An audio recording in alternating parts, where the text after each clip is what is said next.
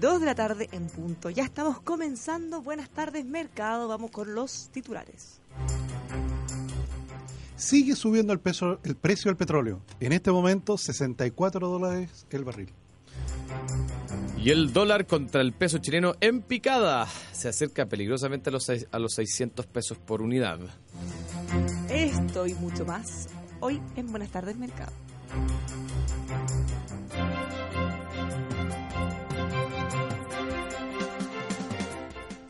Tardes, bienvenidos. Día jueves, ya se nos está acabando otra semana. Esta eh, primeros días de enero, hoy día es 11 de enero. ¿Cómo estás? Tomás, Fernando, ¿cómo están? Bien, pues, ¿cómo estamos? Yo muy mal por el precio del petróleo. Sigue Tomás te tiene mal la cosa. Cartel del mal se está saliendo con la suya. Sí, ¿por qué no hay que te inviten? A, que imagínate las fiestas que van a haber ahora. Si no podemos contra ellos, ¿Viena? unamos. No. ¿Viena en la sede central? central? O sea, Viena está que arde. Jefe estudios de la OPEP. ¿Eso te gustaría? Pagan en oro con lingotes de oro. Claro, claro. Claro. Oye, estamos como en época de seminario, ¿no? Eh, nos contabas, Tomás, que tú fuiste a un seminario hoy día. Yo también tuve la oportunidad de ir a otro seminario. Eh, yo creo que, esto, bueno, y además hubieron otros más que, que ninguno de los dos fue, pero, pero de- como que eh, en estas semanas del año donde eh, estamos como todavía un poquito en receso o pre-receso veraniego, eh, hay espacio como para pensar en temas más de, la- de largo plazo y, y- y hacerse preguntas. Anticiparse. Claro, como que viene. estamos todavía antes de la batalla, digamos, campal del año. ¿ah? Claro, y, y da efectivamente ese espacio de reflexión sobre lo cual yo creo que en el seminario que fuiste tú, como que fui yo, podemos contar cosas interesantes para los auditores. Muy interesante, sí. Tú fuiste al de minería. Sí, mira, yo te voy a contar. Yo, el, el Consejo Minero, que es la organización gremial que reúne a las empresas mineras más grandes de este país, organiza, todos los años un, seminario y, y- y tuve la posibilidad de asistir hoy día. Y, varias cosas interesantes. Primero, eh, una férrea, mm, eh, yo diría, propuesta o mensaje de parte de las empresas mineras defendiendo la labor que ellos han hecho en términos eh, de sustentabilidad. Yo creo que... Y yo diría que a esta altura del partido eh, es bastante eh, consen- consenso en el mercado de que si hay alguien que ha hecho esfuerzos para eh, avanzar en la línea de la sustentabilidad han sido las empresas mineras. Eh, y no solo en la sustentabilidad respecto del medio ambiente, que es uno de los ámbitos, como se mencionaba hoy en el seminario, sino que en seguridad, en mejores prácticas laborales, en eh, relación con los sindicatos, en eh, pago, etcétera. Yo no estoy diciendo que sean perfectas, ni mucho menos, ¿ah? ni, cerca, pero yo a mí me, me da gusto escuchar que tenemos empresas chilenas y extranjeras operando en Chile que, que, operan con protocolos de clase mundial. Eh, buenas prácticas en seguridad, eh, buenas prácticas en pago de remuneraciones, en jornadas de trabajo, etcétera, en beneficios, cuidado del medio ambiente, etcétera. Pero yo diría que lo más interesante del seminario vino un, poco más al final, había una invitada extranjera que vino a hablarnos de como de las tendencias macroeconómicas del mundo para el 2018, 2019, lo- los próximos años. ¿ah? Ya, ¿Y hubo Eh, algo que te llamara especialmente? Varias cosas, varias cosas interesantes. En primer lugar, eh, ya a esta altura eh, noticia antigua, de que llevamos, o sea, estamos en un rally relativamente inédito en la historia del mundo, eh, debido a que especialmente este último año todo subió, menos Chile, pero bueno, pero, pero, eh, Pero pero el mundo creció en lo que ella Pero llama como no, un... no era que el contexto estaba tan malo, tan malo, tan malo que era imposible salvarse Claro, de ser poco. imagínate. ¿ah? El mundo, e- ella lo llamó un eh, crecimiento sincrónico. ¿ah? Es que algo bien inédito en la, en la- en la economía, la historia económica del mundo, donde básicamente todas las grandes clases de activos del, del mundo crecieron.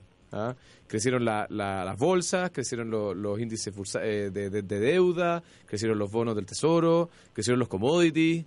eh, Como que creció todo el año pasado. ¿ah? Y, a la vez, chilena. todo al mismo tiempo. Menos la economía chilena. Pero bueno, eh, nuestros, auditores, nuestros auditores se preguntarán.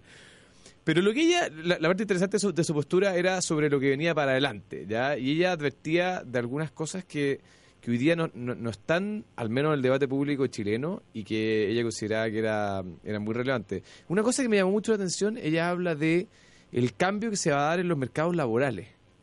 Que algo, ¿Se acuerdan que lo comentamos hace, hace varias semanas? Es una de nuestras preocupaciones. En Chile eh, tuvimos el año pasado una discusión laboral eh, bastante patética a mi gusto, pero que se centró en como en, en los esquemas laborales del siglo pasado o antepasado. ¿ya?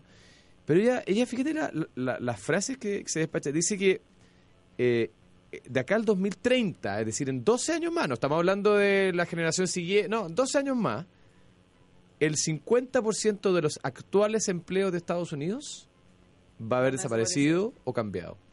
47% para ser más exacto. O sea, uno de cada dos personas que hoy día tiene un contrato de trabajo, tiene un empleo, en 12 años más ya no va a existir ese empleo como ellos, como ellos lo, lo, lo ejecutan hoy día. ¿Te fijas la revolución que viene en términos laborales? Y hoy día nosotros en Chile estamos preocupados de, de, de si, si nos sindicalizamos o no, si, ¿Quién tiene la titularidad para negociar? la titularidad sindical, de la estabilidad, o sea, una cosa, pero totalmente extemporánea. Eh, ella decía que esto se va a dar muy fuertemente en algunos ámbitos y yo creo que mm, es interesante preguntarse que cómo juegan esos ámbitos de- dentro de nuestra economía local. Ella hablaba mucho del sector transportes. ¿ya? Eh, eh, ella mencionaba que de los 50 estados de Estados Unidos, 40 estados tienen un porcentaje muy relevante de su fuerza laboral relacionados con el mundo del, de la- del transporte de carga. ¿ya? Camiones eh, y, y otro tipo de vehículos que transportan carga de un lugar a otro. Y ese mercado va a cambiar radicalmente. Automatización, eh, eh, eh, se manejo dirigido.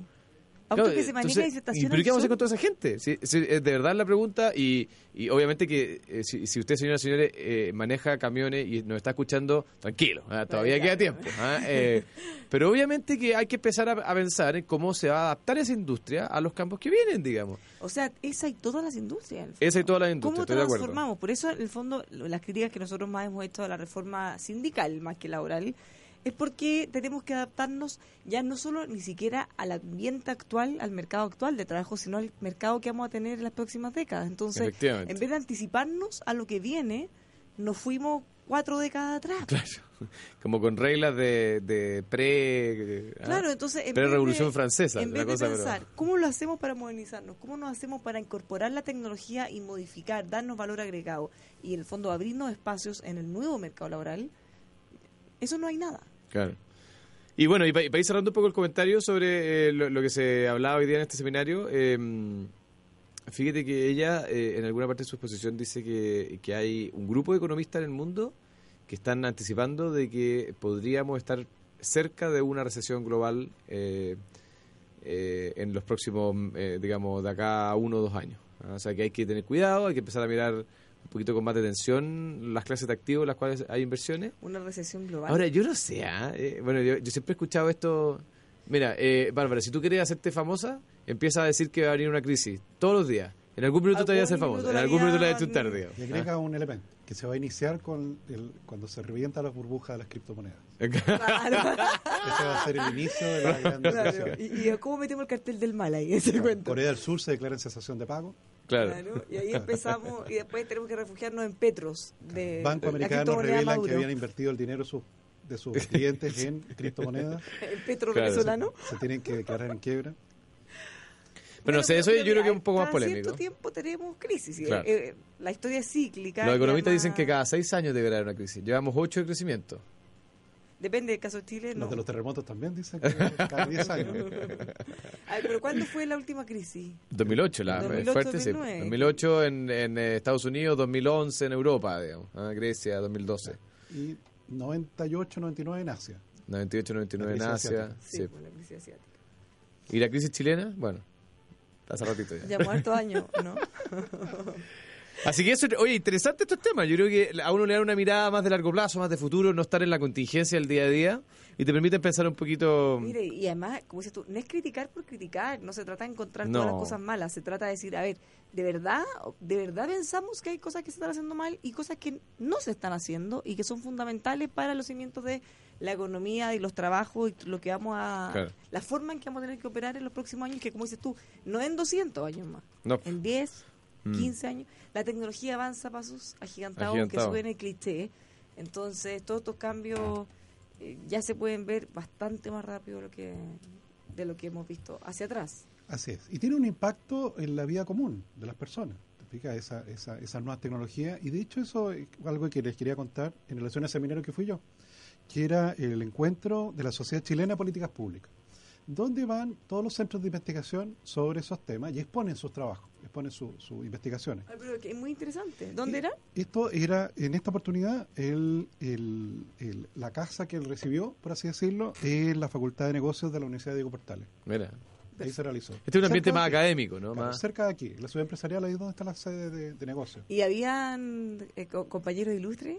Sí, sí, sí. Está el ex ministro de la Roulette presentando un paper, está el ex ministro Valdés, caído en Ah. la lucha contra el populismo.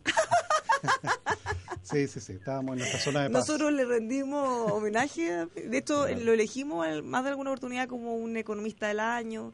Le tenemos bastante respeto al es. ministro Valdés en este Y programa. había también algunos, tal vez futuros ministros también, paseándose. por A ver, el ¿quién es pasillo. Tomás? ¿Quién es? No, Cuéntanos. Ha habido varias listas. Se paseaba con un gorro distinto, Había un, olor a- un gorro olor a rojo. ministro.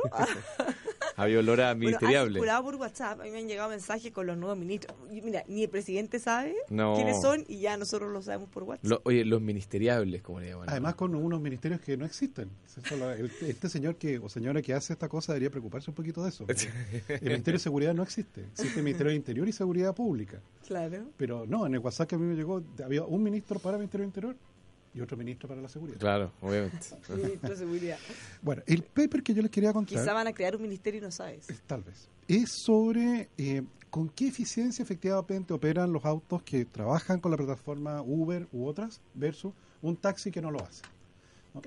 Entonces tú sabes que llegaron a conclusiones bien interesantes. Uno, Patente, porque nosotros tenemos muchos Sí, claro. auditores taxistas. Claro, Eh, entonces es muy fíjate que esto. en el caso de los que conducen Uber, la tasa de ocupación, es decir, el tiempo que están dedicados a, a- a- a ese oficio, A ver, desde que está sentado en el auto trabajando, Exactamente. digamos. ¿qué porcentaje del tiempo que está sentado en el auto trabajando está con pasajeros? En el caso de un Uber, el 60% es su tasa de ocupación.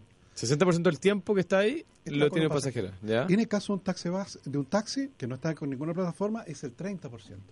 O sea, mu- pasa mucho más tiempo el taxi vacío, Van pasajeros, buscando pasajeros. buscando Es pasajeros. mucho más ineficiente, entonces. Claro, porque no está conectado con nadie. Te fijas, la manera de conectarse de Claro. un taxi eh, sin plataforma es que alguien tiene que levantar la mano en la Claro, calle. tiene que ir mirando si alguien está justo en una esquina parado Exactamente. con cara de quiero tomar un taxi o levantando la mano. Ahora, esa, esa diferencia en tasa de ocupación hace que las velocidades de desplazamiento sean distintas. Uber se desplaza a una, tasa- a una velocidad promedio de 30 kilómetros por hora.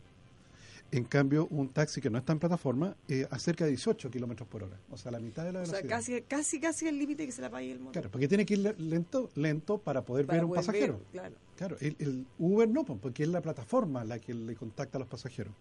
Estas diferencias le generan una ventaja al que está en plataforma Uber cercano a un 53%, una ventaja en costo o de eficiencia. Y dicho se trató de mirar dentro de esa eficiencia cuánto era la desventaja de los taxistas que tienen que pagar cosas, ¿ok? impuestos o permisos. Bueno, esa es una de las cosas que se ha discutido Claro, mucho. que no pagan respecto los a- otros. Claro, que en el fondo eh, la contienda es desigual. Hay una competencia que no está con las mismas Claro, pero condiciones. tú sabes que la diferencia entre los dos, por ese concepto solo, es solo un 2%. O sea, in- Solo un 2%. insignificante. Solo un 2%. Ah, o sea, ya, esto igual sirve. Es irrelevante. El éxito de Uber o de las plataformas digitales no tiene que ver con que tengan que pagar menos permiso o Es tengan- la optimización Es porque del Claro. algoritmo. Pues yo les comentaba que eh, a mí yo me toca andar bastante en, en, eh, en estas plataformas, en taxi también, ¿ah? yo, yo no tengo automóvil propio, entonces entonces ocupo toda esta plataforma y es increíble, tú vas llegando en un Uber o en un Cabify o similar, ahora hay otra que se llama Bit, ¿la probado ustedes o no? Ah, ¿no? Bit, Beat. Eh, bueno, vas llegando en un auto a tu destino y un par de minutos antes ya la plataforma le señaló al conductor cuál va a ser su próximo viaje. O sea, imagínate, esto es un continuo. O sea, 100% eficiente. Las personas que manejan estos autos me cuentan que, que no paran, no paran de manejar en, en las 4, 5, 6, 7 horas que están trabajando. digamos. Y por tanto... Y yo les digo, oye, claro. les digo, a todo esto tienen que parar para almorzar y descansar. Y me- imagínate, vamos a tener un problema de seguridad. digo. Ahora, eso te- ¿qué, qué implica esta, este, lo que encuentra este paper de los autores Bennett y Saller? Que en el fondo ese taxista que está todavía trabajando con la tecnología del siglo pasado, si se conecta a una plataforma, optimiza su Bueno, rendimiento. hay plataformas también. Hay una que se llama Safer Taxi, no sé si todavía, Bien, o Easy claro. Taxi creo también, que eh, justamente hacen esto, conectan a los taxistas y, y además también tienen el gancho del tema seguridad, porque Así es. ¿Te claramente que- cuando tú que, contactas claro, una esto te plataforma... cambia, el estudio te cambia el eje del debate. Te explico, porque todo el eje del debate era que tú habías señalado, Bárbara, de que unos pagan cosas que los otros no pagan. Claro, y, y que por eso les va mejor. Exactamente. Y te fijas que al Tiene final es la tecnología, la nueva tecnología la que te permite trabajar con un nivel de eficiencia mayor. Ahora, esto es una buena noticia para todos, incluyendo los taxistas, porque el, el fondo, si todos pudieran tener acceso a esta información que tú estás dando, Tomás, bueno, la- pregunta, o el taxista que va en este minuto escuchando debería parar y decir, ya, ¿cómo lo hago? ¿Cómo me conecto? ¿Cómo me conecto a una plataforma? ¿Cómo me conecto a la Porque así puede ser mucho más eficiente su Eh, y, y te fijas que estas plataformas tienen hay algo que en economía se denomina el efecto red. Eh, es súper claro el efecto red, porque mientras más hay conectados, más potente es el, resul- el servicio que cada uno de ellos eh, recibe. Nos dice un auditor que tomar Uber u otros son es ilegal. Nosotros no estamos promoviendo el transporte ilegal, como dice él. Al contrario, estamos... Porque además, recordemos que este es una materia que está ¿Ese, ese siendo- fue un chilito para mí? Puede ser, ¿ah? Puede ser chilito. No, no, eh, recordemos que Pero- esta es una materia que está siendo legislada en este momento. No, o sea, se claro, busca claro. hacer legal. Hay muchas personas que... Y en el fondo nuestro llamado no es a tomar una u otra, es a que los taxistas puedan incorporar nuevas nueva tecnologías tecnología, que le permitan ser más eficientes. Claro, o sea, si tú te fijas en el fondo... Yo tengo te una discusión sobre eso, no sé si. No, pero es que en el fondo... En claro, mi opinión, ¿eh? Si tú te fijas, claro, el taxista que no está conectado, claro, la manera de captar su cliente eh, con la tecnología moderna ya quedó obsoleta. Claro. Porque tiene que darse vuelta y O vuelta sea, y vuelta. está perdiendo plata. Está perdiendo En, plata. en fácil. Claro, porque la tecnología le permite encontrar un cliente antes que él lo pueda encontrar mirando. Incluso antes que se baje el pasajero que tiene Así ya es. arriba del auto. Y lo otro curioso que me comentaron era que, que, claro, una cosa que me decía tú, Fernando, que en otros países existe, esto de que se le denomina en inglés el carpooling. Esto es que efectivamente si un- uno de estos vehículos tiene que ir del punto A al punto B, quizá hay pasajeros, otros pasajeros que se tienen que mover entre medio. Lo que aquí como que llamaríamos un colectivo, por así decirlo. Lo que pasa es que sería como un colectivo que va cambiando los recorridos. Cada recorrido es un recorrido distinto. Claro. Claro, porque se puede desviar una cuadra hacia arriba, una para abajo, pero al final llegaría al mismo lugar. Claro. Y eso te optimiza mucho más el uso de- Claro. de- del vehículo. Bueno, Por eso supuesto. también te puede hacer que Bajar las la tarifas tarifa. sean más baratas. Sí, claro.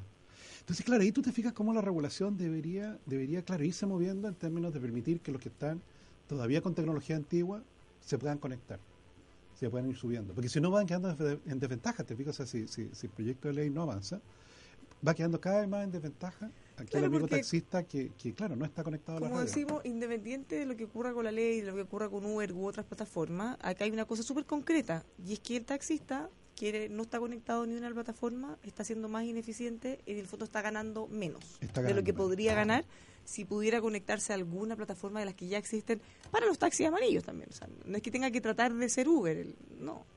¿Y son muy complejas. Fernando? Esta, crear estas plataformas es algo muy complejo. O sea, eh, mucho trabajo, sí. Hay, hay un, eh, un trabajo de ingeniería de software imp- importante, no solo desde el punto de vista de la programación, sino que el diseño de estas plataformas de manera que sean inteligentes y que permitan anticiparse a, a, a todo lo que Tomás ha señalado como las funcionalidades. ¿ah? No estoy- hay valor, mucho valor probablemente. Bueno, por eso Uber hoy día vale lo que vale, ci- ci- 50 mil millones de dólares o, o de ese orden.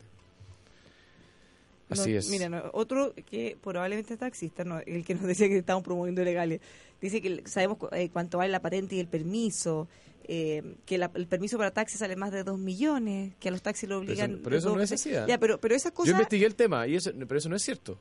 Es que aclaremos las cosas. Ya, el permi- si permiso hablando, de taxi está congelado y no hay. ¿ah? Eh, la, cuando, cuando había de- a disponibilidad, que era hace varios años, costaba orden de magnitud de, no sé, menos de 100 mil pesos obtenerlo. El problema es que como está congelado y como no hay, se transan estos permisos. El medallón. Claro, y, y los y- que lo tienen lo venden a un y precio... los que lo tienen lo venden. O sea, no es que, no es que obtenerlo en- ante el Estado cueste esa plata, sino que eh, comprarlo hoy día en los mercados informales cuesta, no sé. Hay un ejemplo muy clásico de esto que es el sistema de taxis de Nueva York. Donde ¿te, te acuerdas tú Sí, no claro. Eh, los, los medallones de taxi el permiso de taxi en Nueva York en algún minuto cuando se congeló el parque de taxi lleg- llegó a valer más de 300 millones de pesos 50 500 mil dólares Eh, cada uno de los o sea en el fondo y eso no es porque el Estado de Nueva York les cobrara cre- 500 mil dólares sino que era porque se transaban a esos precios en, en el mercado digamos. Claro, eso va a dar una diferencia. Ahora, obviamente, todas estas variables están consideradas en el estudio que tú estás No, mencionando. claro, sí, esa, es la, esa es la gracia. Te fijas, O sea, este tipo de encuentro lleva a que este tipo de, de discusiones sobre políticas públicas Con datos. se puedan hacer con datos. con, con información si eso es lo que uno echa de menos al final ¿ah? Sí, porque en el fondo no se puede eh, legislar No. o eh, explicar realidades si es que tú no conoces realmente lo que estás hablando y, Mm. y como dices tú, hay- en muchas materias hay hartos mitos también. mucho mito sí. Entonces, eh, la gracia de estos estudios académicos es que van despejando esos mitos. oye les más quiero comentar. Les quiero comentar un tema que ayer no alcanzamos a, a conversar porque tuvimos un invitado, pero, pero yo creo que es importante comentarlo. ¿ah? Eh, ayer se dio a conocer un estudio de, de un documento de la, de la OCDE, de la Organización para la Cooperación y el Desarrollo Económico. ¿ah? Este país, este, perdón, este club de países ricos donde nos encanta compararnos. Y fíjate que esta, este estudio de la OCDE prende una señal de alerta complicada, creo yo. ¿En cuál de todas las materias? Porque hay harta alerta.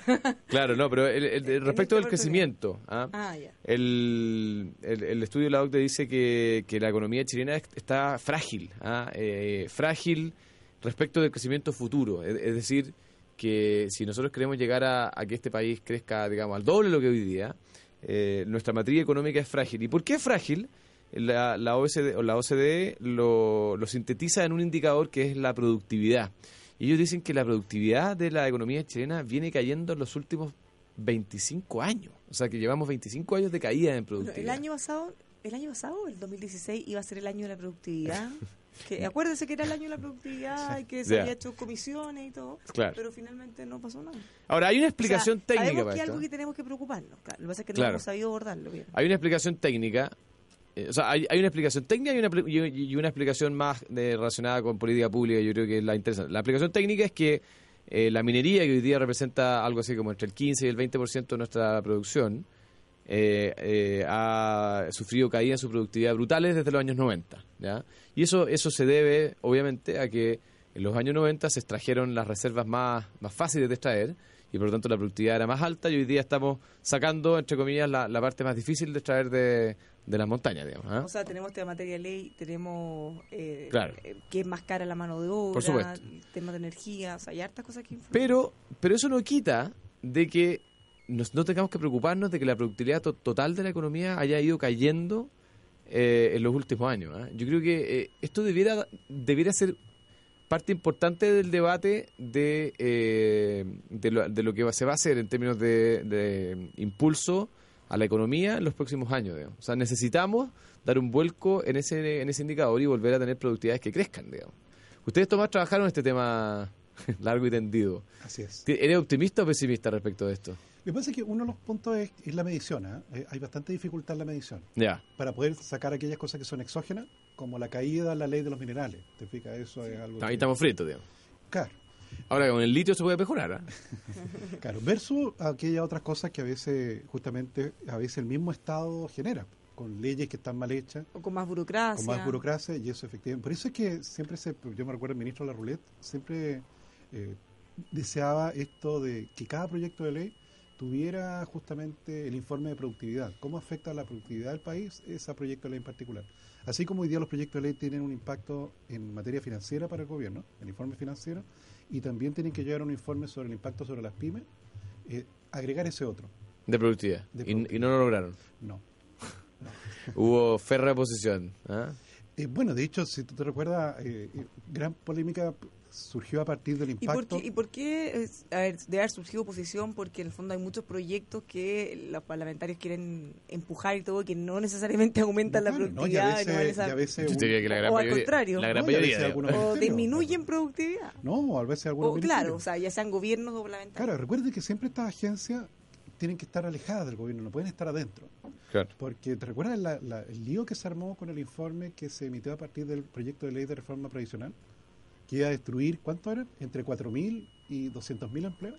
Mira, nos cuenta el Cotevans que hace cinco años, en el Conference Board, dijeron que el crecimiento potencial de nuestra economía a 2025 era 2,5, muy, muy bajo, y justamente por poca productividad. Ahora, esta materia, eh, cerca. si nosotros la aterrizamos en algo súper concreto, pensemos, por ejemplo, en la jornada laboral, en la productividad de los trabajadores. Nosotros somos de los países que más horas trabajamos en la semana de la UNED. Que más Pero horas al- pasamos en el trabajo. Claro, que más horas vamos a- estamos en nuestro trabajo, No sé si Pero Nosotros mismo- trabajamos, Tomás, como pero al mismo tiempo poco trabajo. estamos en los países menos productivos, en el fondo que nosotros en esa gran cantidad de horas es menos.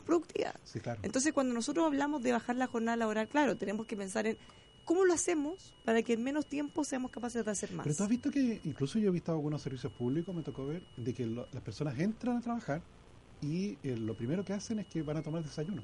Sí, bueno, marcan la tarjeta antes. Claro, marcan la tarjeta y luego se van a preparar un sándwich. Claro, entonces eso, eh, claro. En el caso de una empresa gringa, al menos yo nunca lo vi. Te No. digan, tú marcas la tarjeta y te pones a trabajar. Claro, o leen el diario. Bueno, leer el diario es parte. Bueno, no sé, pero, pero claro. Ahora, también yo creo que ahí hay que ser justo. No necesariamente todo tiene que tener un componente como de flojera o sacar la vuelta. Ah, como en este caso quizás es marcar y irse a hacer otra cosa. También tiene que ver con que nos faltan herramientas, ya nos falta formación, nos falta capacidad, o sea, desarrollar nuestras capacidades para poder ser más eficientes en el trabajo. O sea, mira, el el mejor ejemplo que hemos visto en esto lo diste tú, hace un tiempo, cuando hablabas de el tiempo que tomaba una cajera de supermercado en atender a un cliente. Claro, o sea, la, la señora no está sacando la vuelta en ese momento, las dos están trabajando.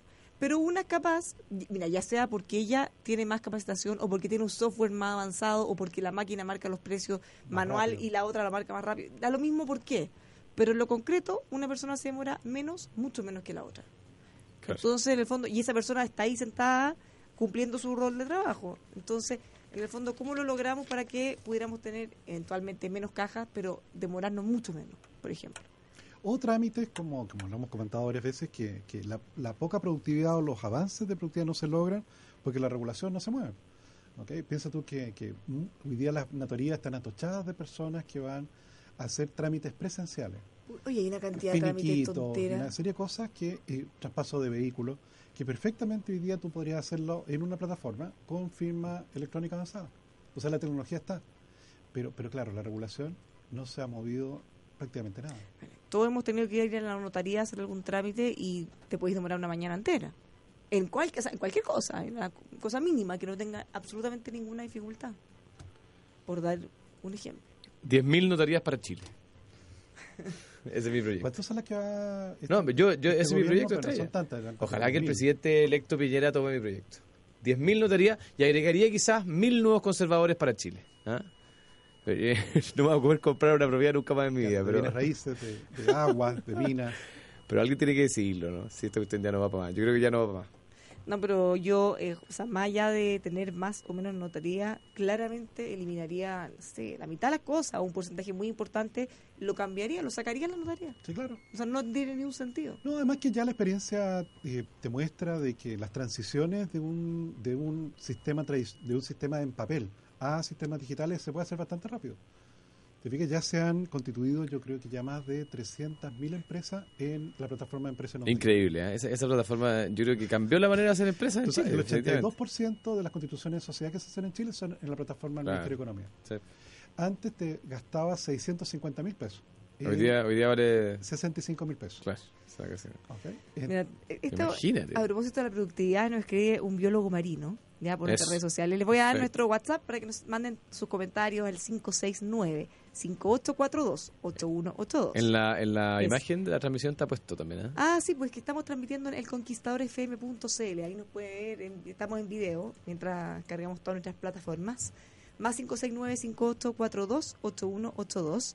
Bueno, y el biólogo marino nos dice, no, ojo una cosa, eh, que a los economistas no les gusta mucho, porque lo es desde otra disciplina, que mientras más eh, regulaciones tengamos eh, respecto a las evaluaciones de impacto ambiental, más se leen los estándares y eh, más se profesionalicen en esta área, obviamente baja la productividad, entre comillas, porque tienes que cumplir con muchos más requisitos, tienes que tener otros estándares más elevados. hay haciendo correlación gesto con- inversa. Yo no sé si hay correlación inversa. entre- ¿No? No sé, yo no... Sorry, no, no- economistas nos dicen. no lo. Porque suponte tú, antes no había norma de contaminación de suelo. Fíjate, Y eso generó la barbarie que significó en su momento en Arica, si no recuerdo mal, construir una población. Tú sabes, construyeron tipo una Sí. villa sobre un terreno donde antes se había copiado plomo. Y se dieron cuenta cuando se empezaron a morir las personas por, por contaminación de plomo. Antes no había normativa en esa materia. Eh, y de hecho era porque efectivamente los trenes traían plomo, mineral de plomo, y, y fueron, iban contaminando toda la vía y, y don- donde era copiado. Oye, en esto sí que estoy de acuerdo con otro auditor. Desde que salieron los celulares, sobre todo los inteligentes, la gente saca más la vuelta. Yo creo que definitivamente sí. Incluyéndome. Incluyendo. ¿Quién no está todo el día mirando el celular de alguna manera, no mirando otro? Sí, distraen bastante. La Bárbara incluso en el programa también está mirando. No, pero es que estoy mirando los comentarios. De... Ahí estoy trabajando. Después le- a la vuelta les voy a comentar otro paper Dale. que se puso sobre el tema celular. Estamos en un día de Ah, paper. ya, un pues día excelente. Antes de eso le voy a dar un par de consejos, porque si usted quiere pasar un tiempo increíble, pasarlo chancho, comer rico, que lo traten como rey, ahí puede ir a Rosa Agustina Resort and Spa, eh, la quinta región, lo van a atender fantástico. rosaagustina.cl también puede llamar al 332-775700. ASR Certificaciones para que pueda certificar las operaciones de su empresa, especialmente las pymes, así pueden tener más y mejores negocios. Confíe en asrcertificaciones.cl.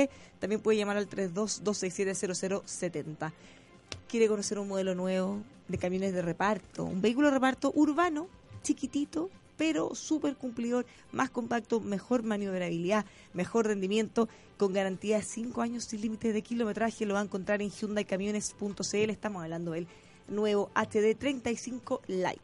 Lo va a encontrar en HyundaiCamiones.cl. Clínica Dental Dr. Rodrigo Preto, más de 25 años al servicio odontológico, todos los tratamientos que usted necesita de primer nivel a precios accesibles. Ingrese a drprieto.cl, drprieto.cl o puede llamar al 229542366. Nos vamos a una pausa, no se mueva de Buenas tardes Mercado en Radio El Conquistador.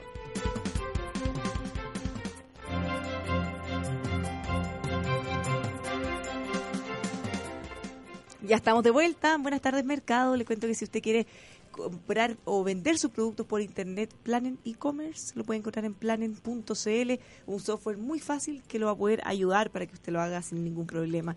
Hablemos también de Universidad del Pacífico, creatividad para emprender. upacífico.cl, ingresa ahí para que conozca todos los programas con más de 41 años de trayectoria académica. Hablar de acero es hablar de Carlos Herrera, también de construcción y ferretería es hablar de Carlos Herrera. Lo encuentran en Santa Rosa 2867 San Miguel y en carlosherrera.cl. Te observo, pues. ¿Quién quiere que lo observen todo el tiempo para sentirse más seguro? Monitoreo de cámaras lo va a encontrar con Te Observo. Ya, eh, teobservo.cl. Volvemos eh, a nuestros temas. Veamos los mercados. Tenemos, tenemos optimismo hoy día alrededor del mundo. ¿ah? Eh, las bolsas americanas están creciendo eh, todos los indicadores principales. El Dow Jones subiendo 0,6% en el día, superando los 25.500 puntos, Tomás. ¿ah? Acuérdate. 25.500. Voy a- eh, no vamos a pegar un costalazo a todos los, los 25.500 optimistas, pero. Todo eso se decía ante la gran crisis. Claro. Eh, mm, así que no, bi- bien, en general, parece que me... me- ya. Europa, ¿Sabes qué eh, Europa tú... necesitas? Tú necesitas neurón. Neurón, eso Porque es. si tú tomaras neurón, te podrías concentrar y más encima en forma Es que Tomás natural. Flores, cada vez que yo digo el indicador de la bolsa, durante el último año y medio me ha mirado con cara de escepticismo. Entonces yo- con cara de Si Tomás, ¿en qué como- minuto va para acabar tu Si escepticismo? usted está como ofendando, que se pone nervioso, que se le olvidan las cosas, que necesita concentración, neurón. Ya, voy a aprovechar el tiempo ok. de comentar. eh, Puede ingresar a neurotropics.cl, 100% natural, sin azúcar, así que pruébelo para que pueda mejorar su memoria y concentrarse. Neurotropics con todo. Punto C. Oye, Europa, resultados mixtos. Eh, Alemania y Francia con caída, no demasiado significativas, pero algo de caída. Eh, Inglaterra y España con crecimientos moderados, pero, pero en números verdes. Y Asia eh, también números mixtos. China, algunos indicadores positivos, la gran mayoría en rojo. Japón cayendo en general. Commodities, déjame ver, ay- eh, el día de ayer el precio del cobre cerró en, déjame ver, fue 3.24. En este momento el cobre está en 3.21, Ah, cayendo, ¿sí? Lo- mala noticia para Chile y lo que veíamos en titulares, el petróleo sigue subiendo. Oh, Bueno, aquí efectivamente se produce una situación en que han caído los inventarios en el mundo y además la producción norteamericana no ha subido mucho, de hecho incluso está un poco más baja que hace unos meses atrás. Así que el cartel del mal celebra hoy día un precio de barril de petróleo de 64 dólares con 45. Ahora, en relación al precio de los combustibles dentro de Chile, tuvimos cosas mixtas hoy día. Recuerden ustedes que todos los jueves la ENAP modifica el precio al cual le vende a los distribuidores mayoristas. El precio que les voy a contar ahora se toma en relación a las semanas de referencia entre el 25 de diciembre y el 5 de enero. Es el periodo en el cual se mira. Y efectivamente, en función de lo que miraron en esa semana, el precio de la gasolina 93 octanos baja 2 pesos. ah, qué buena noticia. 2 pesos. Dos pesitos.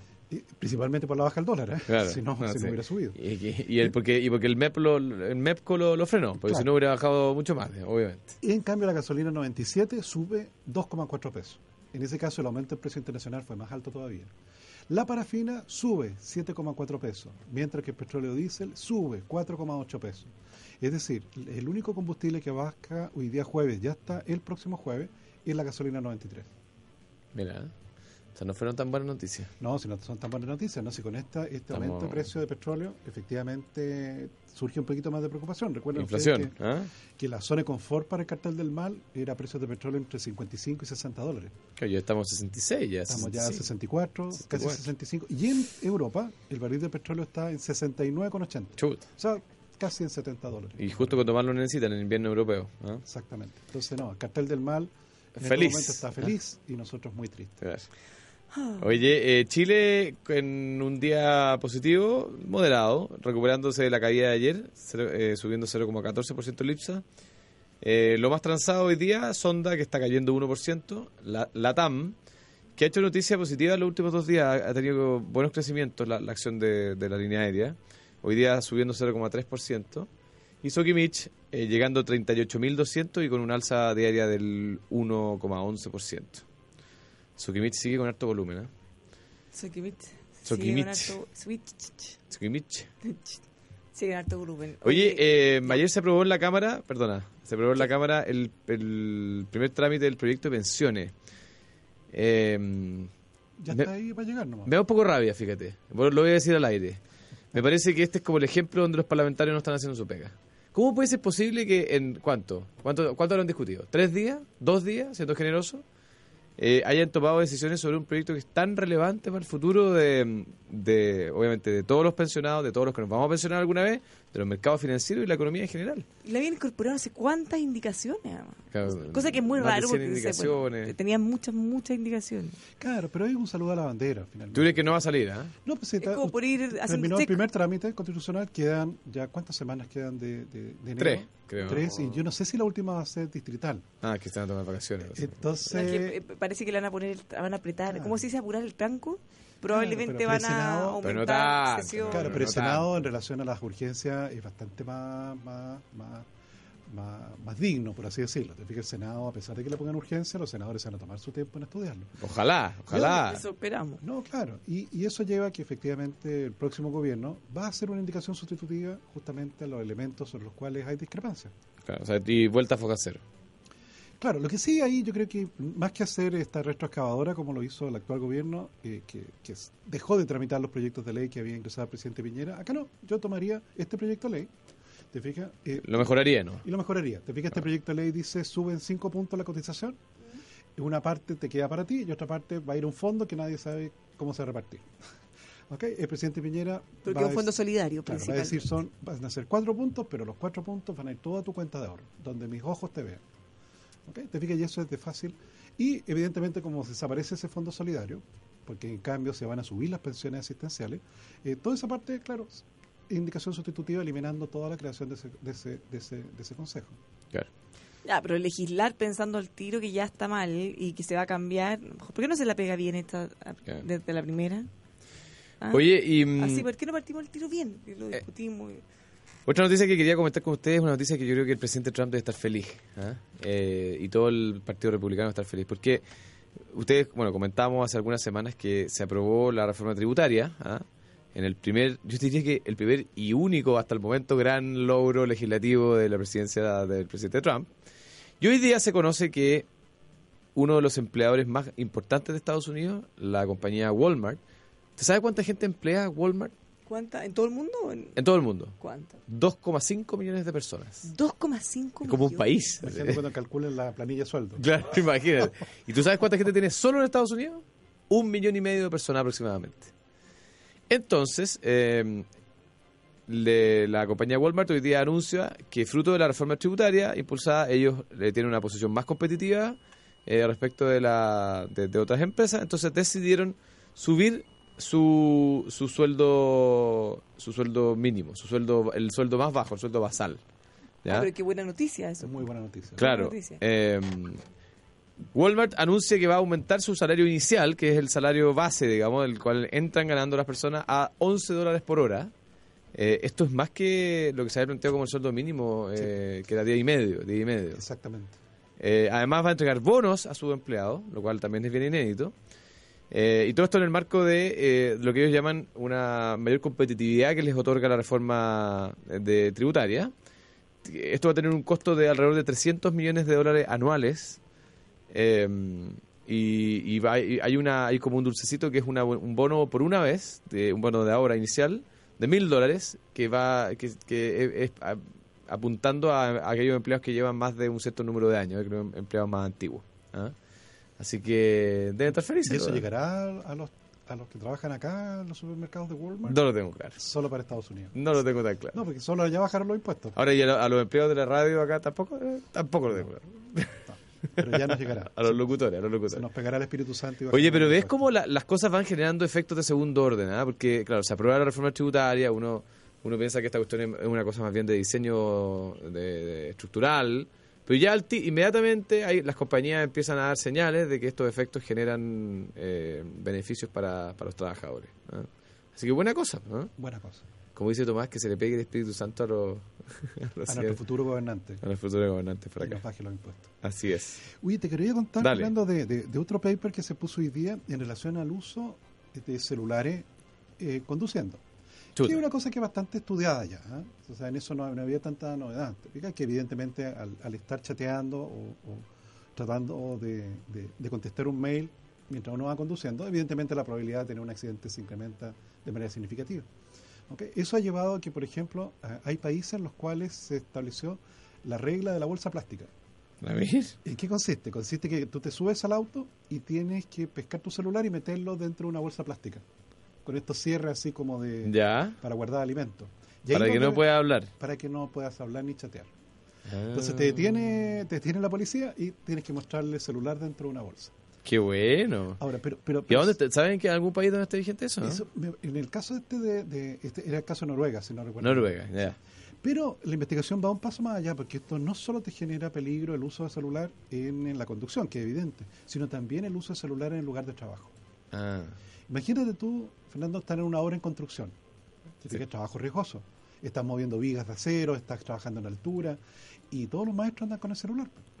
No sé si tú has visto, el maestro, yo he visto efectivamente tipo manejando griego a horquilla y contestando un WhatsApp. Entonces, eh, claro, yo no sé si hoy día la legislación eh, aquí chilena permitiría decir si usted entra aquí a la obra, tiene que dejar el celular aquí en una caja. No se lo puede llevar con usted. ¿Tú crees que, que no se puede por tema regulatorio? Puede que no, ¿ah? Puede que no. Porque yo creo que me, me parece haber escuchado casos de algunas tiendas, ponte tú, que, que, Que no, que no permiten que sus empleados tengan celular. y que se ha armado un lío. Así es. Sí. Pero te fijas que ahí ya pasó a una situación. El derecho a celular. Claro. No, pues imagínate una obra en construcción, Sí. eh, un, un trabajador se descuida, te fijas, tres minutos, te fijas, y le cae una viga encima. po. Claro, o, lógico. o lo pesca una grúa, una grúa horquilla y, y- O sea, hay un problema de, de casi de riesgo de vida en eso. Sí. Sí, sí, sí. Sí, yo creo que... Es una cosa en que ya es masivo. Te fijas la cobertura. que- Hay, hay un tema ahí, ¿ah? Hay Sí, un tema. hay un tema. Hay un tema, definitivamente. Claro, porque el trabajador está, al igual que todos nosotros, claro, en, como en conexión permanente con Claro. el resto del mundo. Entonces, claro, decirle, no, amigo, momento, usted cuando entra a la faena peligrosa, me deja el celular eh, afuera, déjelo en este casillero. No puede entrar con él. Así, bueno. Esos son los temas que nos van a preocupar. De, es que estos son los temas que a mí me echo de menos en el debate. ¿eh? Estamos discutiendo sobre titularidad sindical y nos estamos preocupando de cómo la tecnología al final está irrumpiendo en nuestras faenas laborales. No, claro, cambiando. Tú sabes, ya con, eh, yo estuve en el, en el, en el panel de, de uso de tecnologías de información en trámite frente al Estado o ante la sociedad. Entonces, claro, con una tasa de penetración ya prácticamente 98%. Así no. O sea, el, el- el- aquel segmento de la población que no ocupa eh, o que no sabe usar estas tecnologías es porque probablemente ya por el tramo etario ya le es muy difícil o ya no quiere tener ya contacto con la tecnología nueva. Ya no, no, no. Lo ve como algo lejano y efectivamente sigue usando el teléfono fijo nada más. Claro. No, no, no, no, no siente ninguna cercanía por lo nuevo, pero mientras más joven tú te vas, te encuentras con que una cosa en la cual ya la- el nivel de penetración es sustancial. Claro. Oye, eh, hablando de irse, parece que nos vamos nosotros. Eh, ¿Cómo está el dólar? Ah, el dólar, no, no, no hemos hablado del dólar, pero cayendo, mira, eh, hoy día ha caído casi 3 pesos, están 606 eh, pesos con 50. Claro, porque ayer cerró en 609. Estamos, estamos a puertas de los 600. ¿ah? Sí, yo creo que el 600 va a ser como la barrera La psicológica. barrera psicológica. Ahí, Sí, ahí, ahí haber está firmándose. ¿ah? Eh, contenedores instalados en la, en la moneda, exportadores Creo que no. protestando. No llame al, al desorden público, Tomás, por Pero ¿No te favor. acuerdas tú? Yo me recuerdo un grupo de exportadores que llevó un contenedor y lo dejó cerca de la moneda. Ojalá que lleguen de esas eh, cerezas exquisitas, las de que al lado de mi casa. Oye, un abrazo, nos vemos mañana desde el hotel. Buenas Así es. tardes a todos. Muy buenas tardes.